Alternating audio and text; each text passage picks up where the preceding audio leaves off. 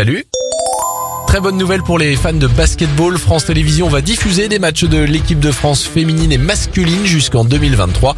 Les matchs diffusés seront les rencontres de qualification pour la Coupe du Monde Femmes 2022 et Hommes 2023. Direction les Côtes d'Armor avec cette belle histoire. Un couple a retrouvé son chat 4 ans après sa disparition.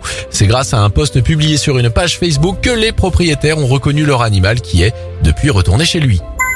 On termine avec cette belle idée dans le nord de la France. Les camions poubelles vont rouler à l'huile de cuisson. Les différents tests menés depuis plusieurs mois ont été concluants. Écologiquement, cette méthode permet 93% de gaz à effet de serre en moins et 60% de particules fines en moins par rapport au gasoil. C'était votre journal des bonnes nouvelles pour le réécouter direction maintenant notre site internet et notre application Radioscoop.